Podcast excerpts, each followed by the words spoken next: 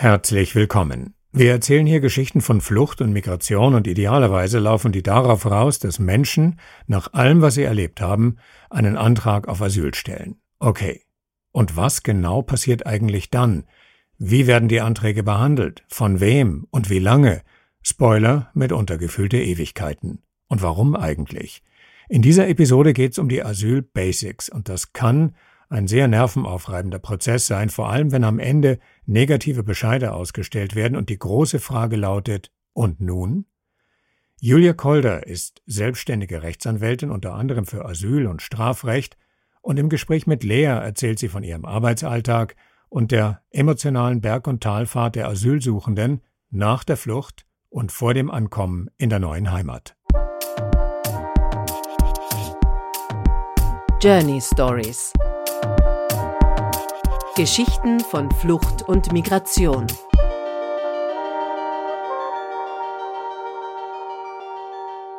Liebe Julia, danke vielmals, dass du heute Zeit äh, für uns hast. Ich bin besonders begeistert, weil wir in unserem Podcast ja mit sehr vielen Personen gesprochen haben, die im Laufe der letzten Jahre nach Österreich gekommen sind, die um Asyl und um Flüchtlingsstatus angesucht haben, beziehungsweise noch mittendrin in den Verfahren stecken, schon seit einigen Jahren. Und du bist aber jetzt die erste ausgewiesene Expertin in Straf-, Fremden- und Asylrecht. Und da wollte ich dich als allererstes mal als absolute Rechtsleihen fragen, was bedeutet dieser Bereich der Expertise denn genau? Also was fällt denn damit in deinen Aufgabenbereich? Die, die Tätigkeit Strafrecht äh, und Fremden- und Asylrecht, das meine zwei Steckenpferde, würde ich jetzt einmal sagen. Also das sind wirklich die Bereiche, die mich eigentlich ähm, seit Beginn des Studiums, kann man sagen, begleiten und sicher auch auslösend dafür waren, dass ich mich für das Studium überhaupt entschieden habe. Ich komme definitiv aus, einer, aus der Ecke Grund- und Menschenrechte. Also ich glaube auch, dass ich diesen Bereich in der Praxis im Strafrecht und im Fremden- und Asylrecht am besten abdecke.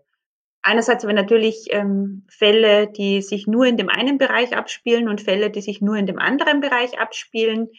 Ich sehe aber schon einen, einen Gewinn für mich, beziehungsweise auch für meine Mandanten und Mandantinnen überall dort, wo, wo zum Beispiel während dem laufenden Asylverfahren jemand straffällig wird. Gerade im, im Asylrecht, wo die Menschen einfach auch irrsinnig unter Druck stehen und immer mit der Angst leben, nicht zu wissen, wie es weitergeht. Das heißt, ähm, die haben natürlich dann auch, wenn es Straffälligkeiten gibt, gleich eine andere Panik als jemand, der weiß, gut, im schlimmsten Fall gehe ich vielleicht ins Gefängnis, aber ich verliere nicht jegliche Chance auf eine sichere Zukunft oder eine Zukunft in Sicherheit. Ja. Das ist ja sozusagen das oberste Ziel und der oberste Wunsch von Asylwerbern oder Asylwerberinnen, endlich anzukommen, endlich zur Ruhe kommen zu können, endlich ein Leben aufzubauen und wieder ohne diese, ohne diese Angst, ohne diese Unsicherheit leben zu können. Und da ist jeder, jede Schwierigkeit und ähm, alles, was das trüben könnte, ich glaube, ungleich heftiger von, von der Wirkung auch. Das heißt, ich habe oftmals einfach die Aufgabe, dass ich durch die Expertise sagen kann, ist nicht so schlimm oder das kriegen wir hin, wenn es zu einem Strafverfahren während dem laufenden Asylverfahren kommt, kann ich beide Verfahren machen.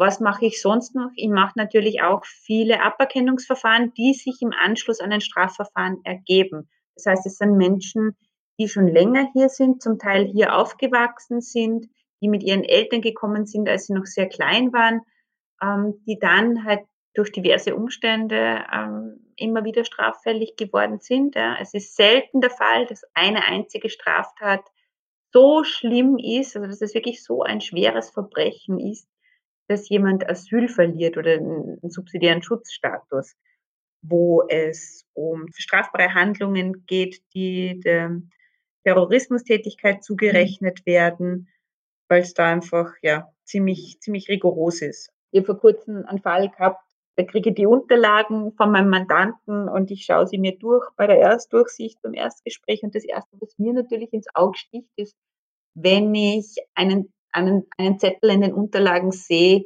von der Staatsanwaltschaft oder vom Landesgericht für Strafsachen. Auf das springe ich natürlich auf. Ich weiß, was es bedeutet fürs Asylverfahren. in dem Moment, und ähm, das ist zum Beispiel ein Punkt an unseren Asylverfahren, den ich scharf kritisiere, ähm, in dem Moment, äh, wo gegen jemanden Ermittlungen laufen, also es genügt schon, wenn die Polizei Ermittlungen aufnimmt, nur dem Verdacht einer strafbaren Handlung, das genügt, um als Folge im Asylverfahren ähm, das Recht auf Aufenthalt zu verlieren. Was bedeutet das? Das heißt zwar nicht, dass ich während dem laufenden Verfahren sofort abgeschoben werden kann. Da bin ich ja noch geschützt aufgrund des laufenden Verfahrens. Es hat aber zur Folge, dass ich die Grundversorgung verliere. Also ich habe einen Antrag gestellt auf internationalen Schutz, der zum Beispiel dann vom Bundesamt für Fremdenwesen und Asyl abgewiesen wurde. Dann habe ich ja die Möglichkeit, dagegen eine Beschwerde zu machen. Und äh, sagen wir mal, während ich darauf warte, dass es zu dieser Verhandlung, zu dieser Beschwerdeverhandlung kommt, ähm, wird ein Strafverfahren gegen mich eingeleitet, ähm, wegen des Verdachts, ich sage jetzt Hausnummer, dass ich Suchtgift besessen hätte oder vielleicht auch verkauft habe. Und der Verlust der Grundversorgung bedeutet, ich bekomme keine finanzielle Unterstützung mehr und bin nicht mehr versichert.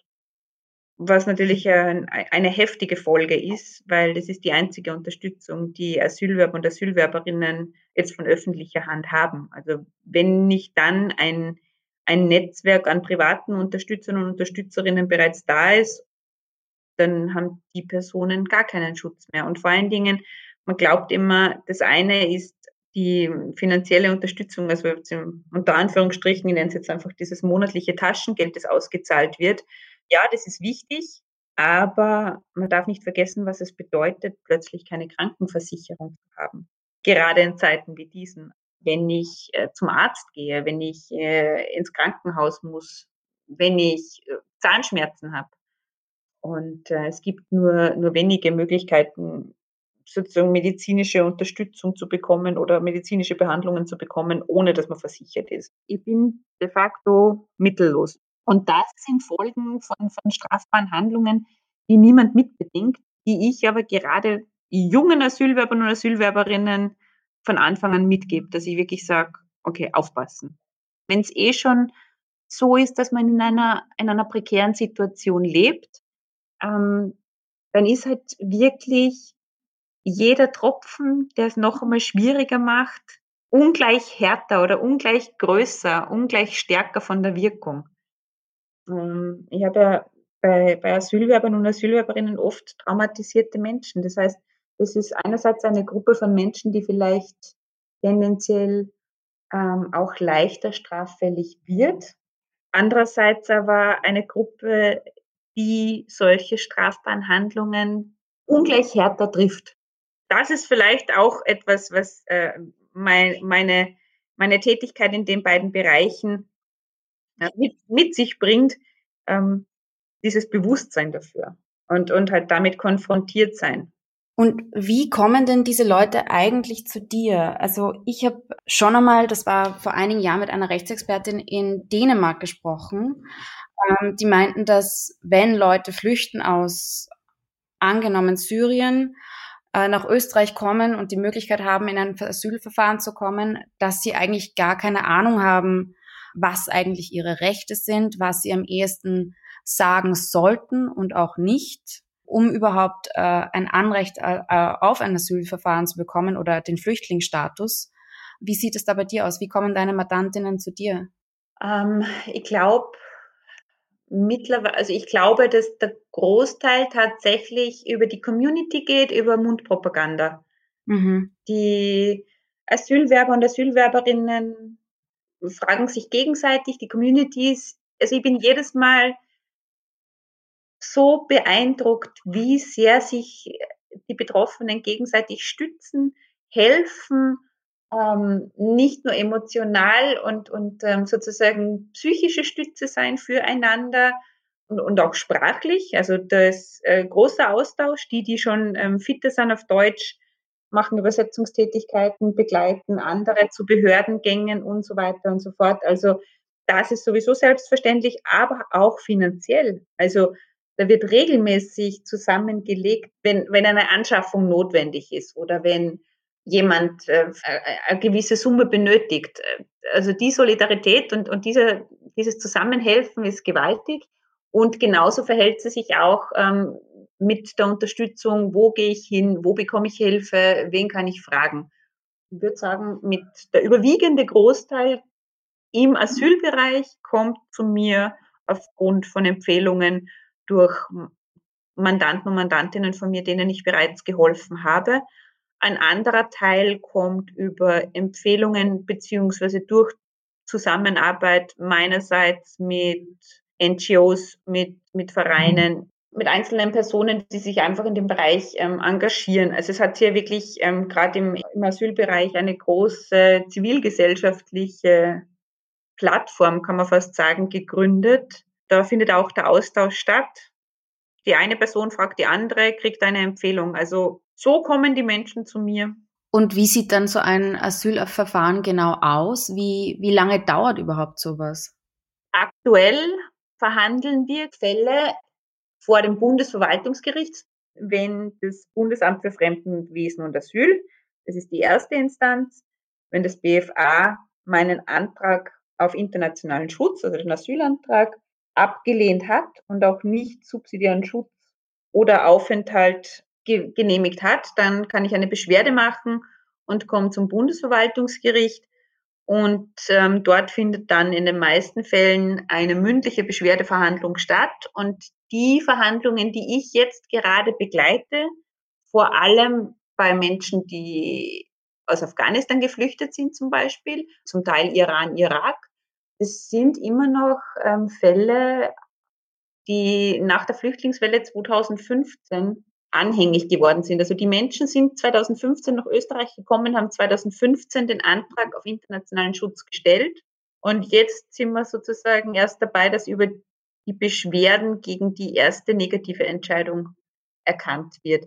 Das heißt, hier sind wir schon im sechsten Jahr. Und das ist nicht die Ausnahme, dass es so lange dauert. Weil der Gang des Asylverfahrens, ganz kurz, jemand kommt nach Österreich, und stellt hier einen Antrag auf internationalen Schutz. Das ist so der Klassiker. Diesen Asylantrag kann ich äh, bei jedem bei jedem Straßenpolizisten de facto stellen. Also ähm, ich brauche eigentlich nur sagen, Hilfe, ich, ich brauche Asyl, in welcher Sprache auch immer. Dann geht's weiter. Zuerst kommt einmal eine Erstbefragung, eine kurze Befragung, wo es aber nur im Wesentlichen darum geht, abzuklären, wo kommt die Person her, was war die Fluchtroute und was ist grob der Grund für die Flucht. Das ist ein erstes Kurzinterview, das wird von der Fremdenpolizei geführt. Dann geht es weiter zum Bundesamt für Fremdenwesen und Asyl. Das ist die Behörde, die zuständig ist. Die schaut sich das an. Und dann gibt es beim BFA das berühmte erste, erste große Interview, wo die Person dann im Detail befragt wird, Schrägstrich im Detail befragt werden sollte, zu den genauen Fluchtgründen.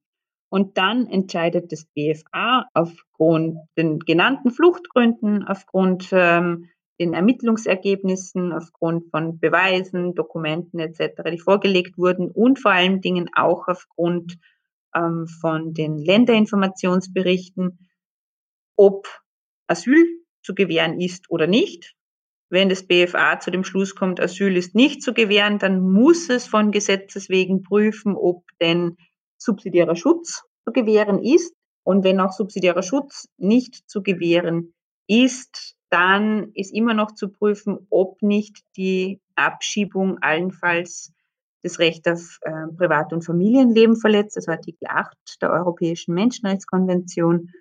Wenn eine Verletzung hier gegeben wäre, dann ist die Rückkehrentscheidung nicht durchführbar. Das heißt, stattdessen Aufenthalt zu genehmigen. Nur wenn eben die Behörde sagt, nein, kein Asyl, also kein Grund des Katalogs der Genfer Flüchtlingskonvention gegeben ist, dann ist weiter zu fragen, ob nicht dennoch das Leben durch die Abschiebung, durch die Rückkehr in den Herkunftsstaat aus einem anderen Grund in Gefahr wäre, beziehungsweise die Gesundheit in Gefahr wäre, dann ist eben subsidiärer Schutz zu gewähren und eben dann im nächsten Schritt auch wiederum nur, wenn subsidiärer Schutz nicht zu gewähren ist, muss ich immer noch prüfen, ob nicht die Außerlandesbringung mein Recht auf Schutz des Privat- und Familienlebens verletzen würde. Wenn dann das BFA zu dem Schluss kommt, dass kein internationaler Schutz, kein subsidiärer Schutz und auch nicht Aufenthalt zu gewähren ist, dann gibt es diesen Bekannten, das ist umgangssprachlich, äh, wird es einfach nur als der negative Bescheid bezeichnet. Und gegen diesen Bescheid hat man dann die Möglichkeit, ein Rechtsmittel zu machen, eben die Beschwerde an das Bundesverwaltungsgericht. Und das Bundesverwaltungsgericht schreibt dann in der Regel, weil es meistens notwendig ist, sich noch einmal mit der Sache intensiv zu befassen und die Person, die betroffene Person noch einmal zu hören, eine mündliche Verhandlung aus. Und ähm, erst danach ergeht dann die Entscheidung. Das Bundesverwaltungsgericht kann bereits am Ende dieser mündlichen Verhandlung mündlich die Entscheidung verkünden oder sich die Entscheidung schriftlich vorbehalten. Das heißt, man geht dann aus der mündlichen Verhandlung hinaus, weiß noch nicht, wie es jetzt wirklich ausgeht und bekommt dann, und das kann wieder unterschiedlich lange dauern. Also ich habe Fälle, da warte ich ein bis zwei Monate auf die schriftliche Ausfertigung der Entscheidung. Ich habe aber auch Fälle, da hatte ich bereits 2017 die Beschwerdeverhandlung, dann 2019 noch einmal eine, 2020 vielleicht dann noch einmal eine, weil sich dazwischen die Situation geändert hat, weil es neue Erkenntnisse gibt, was auch immer.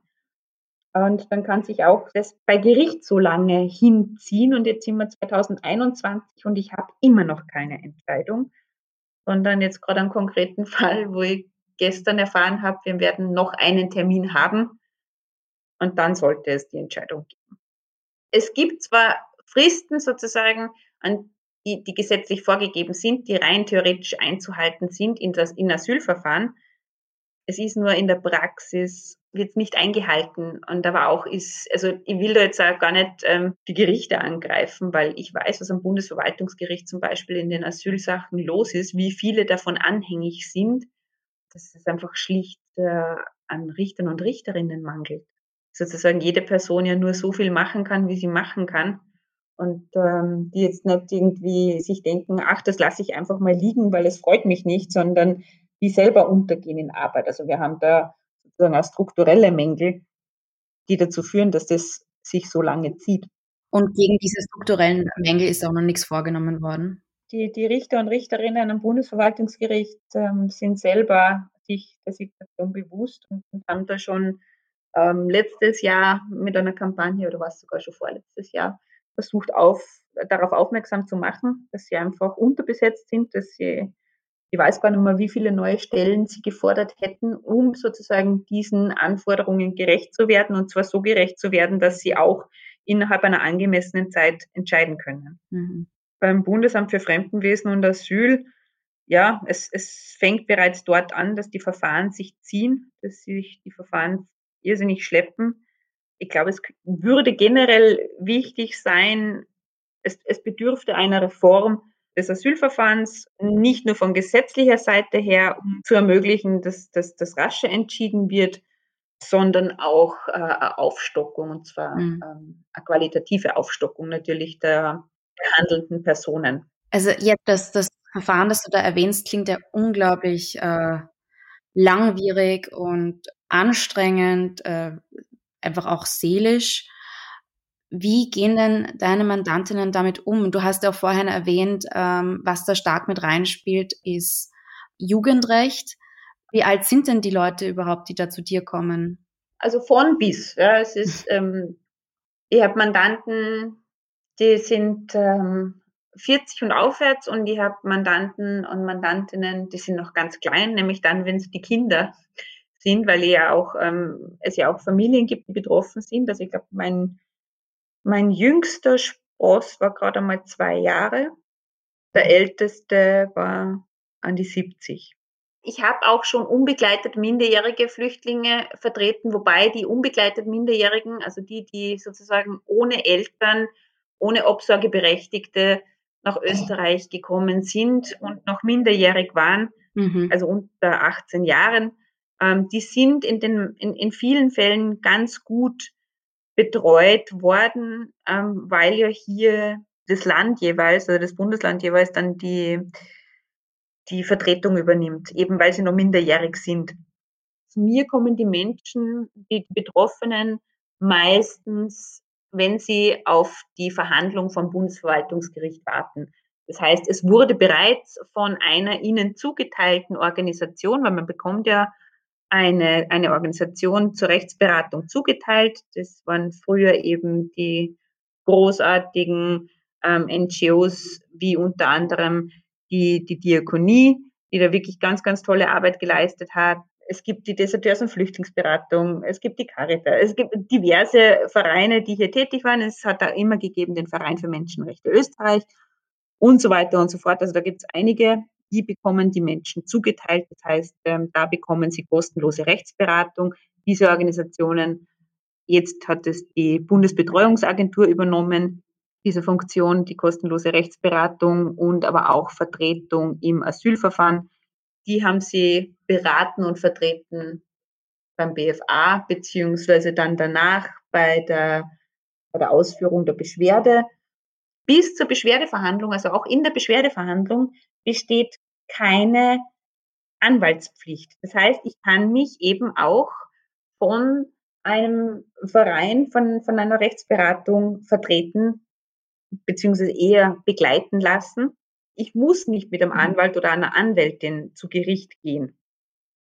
Was zur Folge hat, dass natürlich ich aus eigener Tasche bezahlt werden muss. Also dafür gibt es natürlich keine Kostenunterstützung.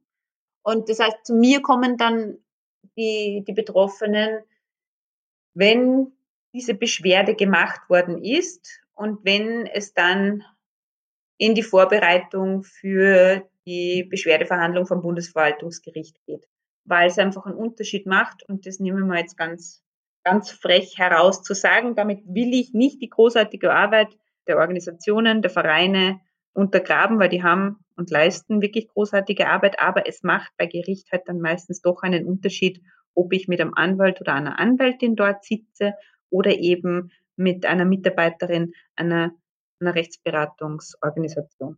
Da geht es ganz viel natürlich auch um Auftritt.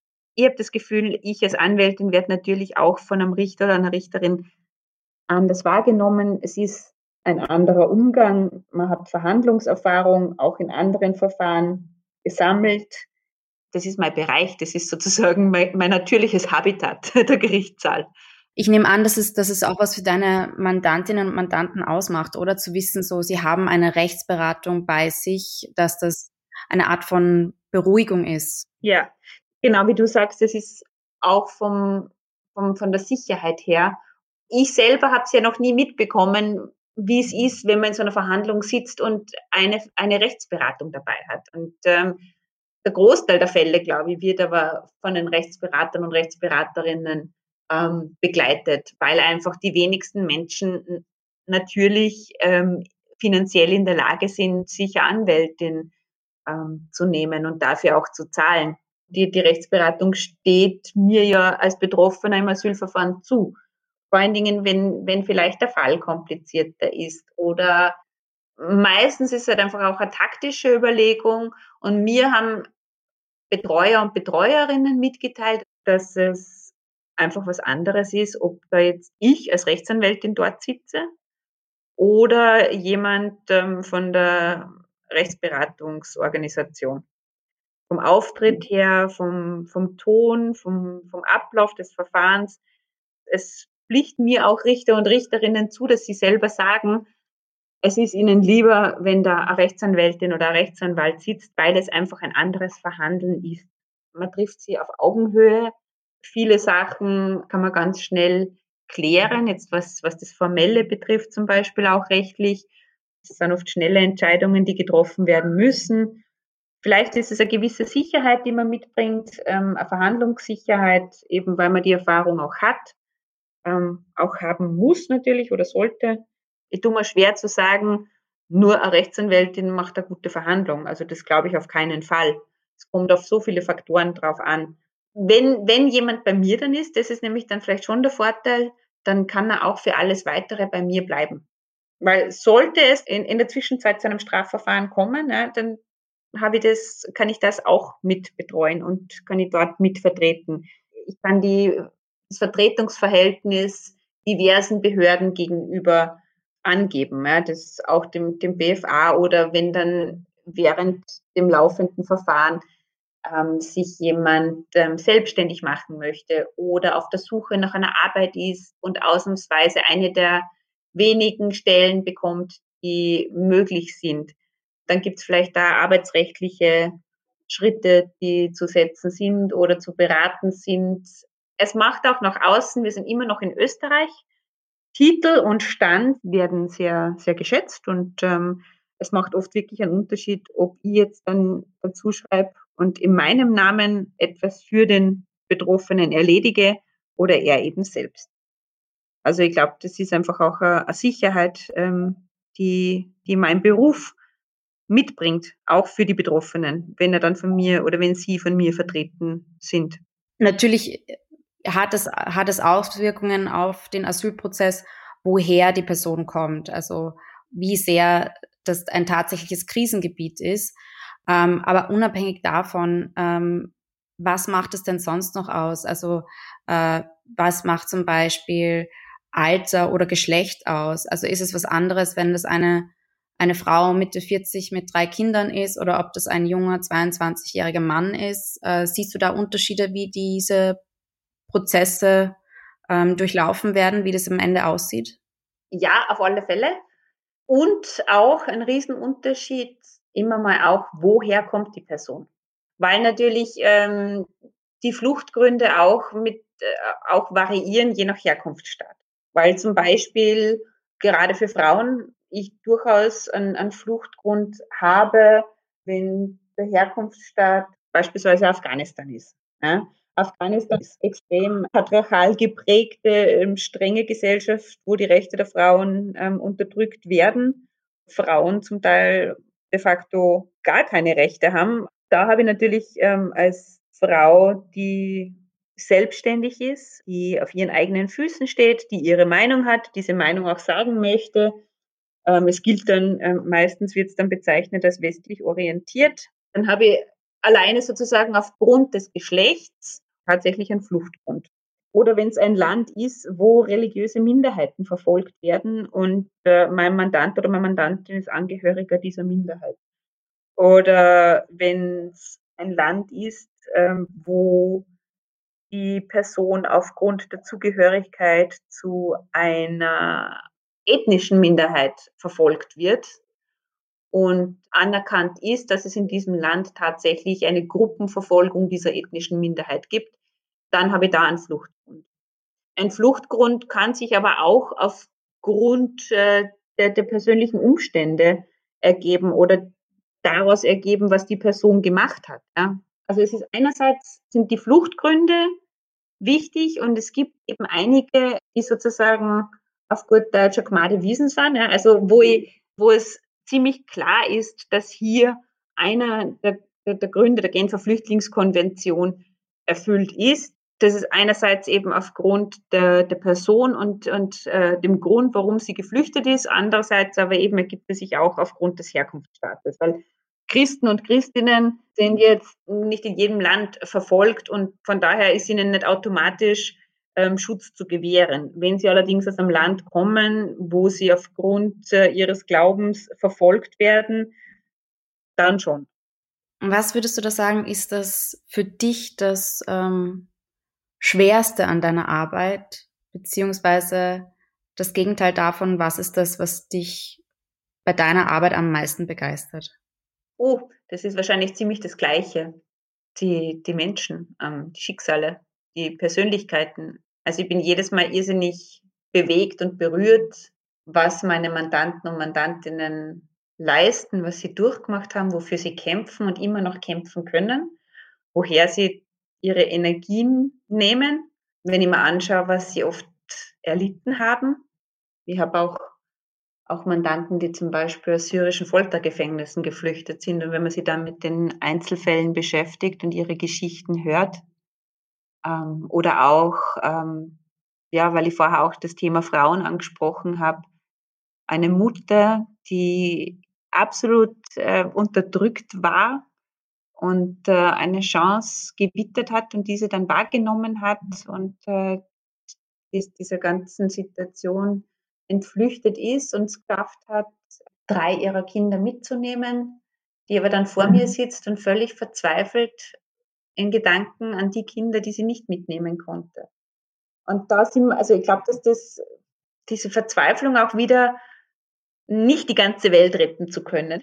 Die Verzweiflung, dass ich halt auch täglich sehe, was auf dieser, was auf dieser Welt passiert, wo ich sehe, was alles falsch läuft. Das Elend, ähm, wenn ich, wenn ich dran denke, wie es den Leuten geht jetzt in den Flüchtlingslagern, sei es in Lipa, sei es Karatepe, wenn ich mir anschaue, wie schaut es gerade aus ähm, in Syrien, wo die Zelte vereist sind, also auch in den Flüchtlingslagern dort vor Ort, wenn man sich anschaut, was gerade passiert, nur weiter weg äh, in Myanmar.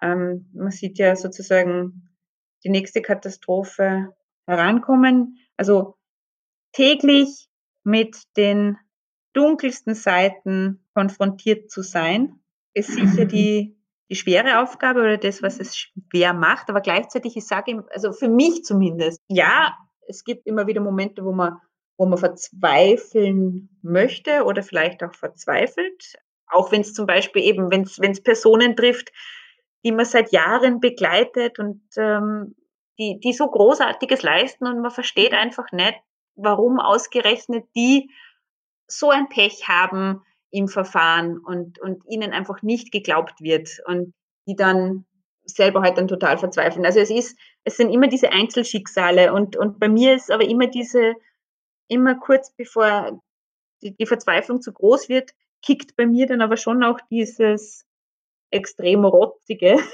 und, und trotzige, da müssen wir dagegen halten. Das gibt dann auch wieder die Wut, die dann irgendwie sie aber dann auch wieder zu was Positivem wendet, weil man sagt, von wegen, das kann nicht sein, ich kann da nicht einfach zusehen. Und ich glaube, dass ich ja aus dem Grund in dem Bereich tätig bin.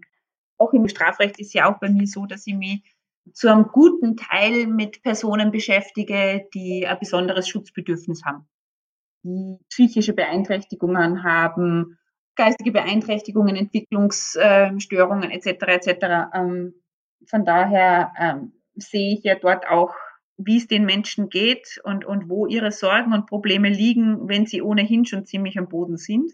Es kommt aber auf der anderen Seite, gerade in dem Bereich, es kommt einfach so viel zurück. Es ist, es ist so berührend und so, so immens bereichernd, wenn dann ganz kitschig ähm, nach einer, nach einer Verhandlung und man den schönen Moment erleben darf und der Richter oder die Richterin aufsteht und sozusagen die Entscheidung mündlich verkündet und man es dann direkt hört. Und wenn es dann gut ausgeht, ähm, das heißt Asyl gewährt wird oder subsidiärer Schutz oder eben Aufenthalt, ja, wenn dann die Emotionen frei liegen und man in den Gesichtern oder manchmal dauert es länger, bis es ankommt natürlich und man sieht richtig, wie das rattert im Kopf und die Augen auf einmal immer mehr glänzen und, und auf einmal das Gesicht der Person um fünf Jahre bis zehn Jahre jünger ist, wenn der ganze Druck, die Anspannung runterfällt. Das sind sicher die, die, die schönsten und aber natürlich auf der anderen Seite die, die schwierigsten Momente, also eben diese, diese Schicksale, dieses Persönliche. Und nein, ich bin, ich bin nicht die Kandidatin so super professionell und ganz gehaut und alles prallt an mir ab. So funktioniert es für mich nicht und ich glaube, ich würde auch nicht so funktionieren mit, mit meinem Zugang und mit der Art und Weise, wie ich meine Mandanten und Mandantinnen betreue, wenn ich da irgendwie eine Mauer hätte. Also es gäbe bei mir schon sehr nahe. Eine gehörige Portion Zynismus und eine, ein Netz an Gleichgesinnten, mit denen man sie einfach manchmal ausheulen kann, aussprechen kann. Ja, das ist schon auch wichtig. Bei mir halt. Also ich kenne ich kenne das selbst, also von, von meiner Arbeit damals, ich war, ich war nie im, im, im Recht tätig, immer nur als äh, Volontier bei verschiedenen Organisationen. Ähm, und dass das so ein Hin und Her ist zwischen das Schwerste ist auch das Allerschönste. Und das ist wirklich so ein, ein, ein menschlicher Austausch und ein Teilen von Freudenmomenten, aber auch schweren Momenten. Und man merkt eigentlich, ähm, ja, eigentlich gehören alle eh irgendwie zusammen. Also so, dass, dass, dass, dass man irgendwie für, für diese Menschen da sein kann und dass einem das auch selber wirklich viel gibt. Ja, und es gibt dir wirklich irrsinnig viel zurück. Also wenn, wenn du auch ähm, in dem Bereich tätig warst und es ist ja im Grunde egal in welcher Funktion, ob jetzt rechtlich oder ehrenamtlich, ja. in dem Moment, wo ich aufmache und, und, und ähm, das zulasse und hereinlasse, mhm. aber auch wunderschön. Also ja, wenn man dann Nachrichten kriegt oder, oder auch oft ähm, ein, zwei Jahre später, auf einmal kriege ich halt Fotos zugeschickt von seiner ersten Wohnung, von seinem Führerschein. Jetzt hat er zwei Katzen geschenkt kriegt. Er ist als Pfleger in einem Altenheim ehrenamtlich tätig, während er daneben die Pflegeschule, äh, die, die Schule für Pflegeberufe, so heißt es, besucht. Und da hat er jetzt organisiert ein Faschingsfest. Und ähm, ich kriege halt dann die Fotos, ja, wie die wie die alten Leute von ihm geschminkt werden und er selber irgendeine äh, Show als Zauberer auf die Beine stellt oder Familien, wo man dann irgendwie mitkriegt, immer wieder so alle paar Monate oder dann manchmal im Jahresabstand die, die Klassenfotos der Kinder und äh, man sieht sie halt aufwachsen. Und das ist halt der Grund auch, warum ich den Bereich im Recht gerne mache und mit Leidenschaft mache. Ähm, es ist halt irrsinnig menschlich überall, wo es menschlich ist, hat man es halt ja mit beiden zu tun, sowohl mit dem Abgrund als auch mit allem Schönen. Ja, mit allem Schönen. Das ist, glaube ich, auch ein, ein sehr schönes Schlusswort. Dann möchte ich dich wieder zu deinen, glaube ich, drängenden Fällen zurückgehen lassen. Aber vielen Dank, dass du, dass du so dein Wissen und deine Erfahrungen mit uns geteilt hast. Es ist unglaublich spannend. Ich könnte noch so viel mehr fragen, aber einstweilen danke mal für deine Arbeit. Und, und danke auch euch, die hier den Betroffenen auch Gehör verschafft und das Wort gibt. Das ist so wichtig, weil die haben Namen, die haben Stimmen und sie haben Schicksale. Danke dir. Ganz schönen Tag. Ja, hoffentlich bis bald. Bleibt noch der Hinweis auf die Signation dieses Podcasts Rain, Rain, Go Away von at NOP. Bis dann. Journey Stories Geschichten von Flucht und Migration.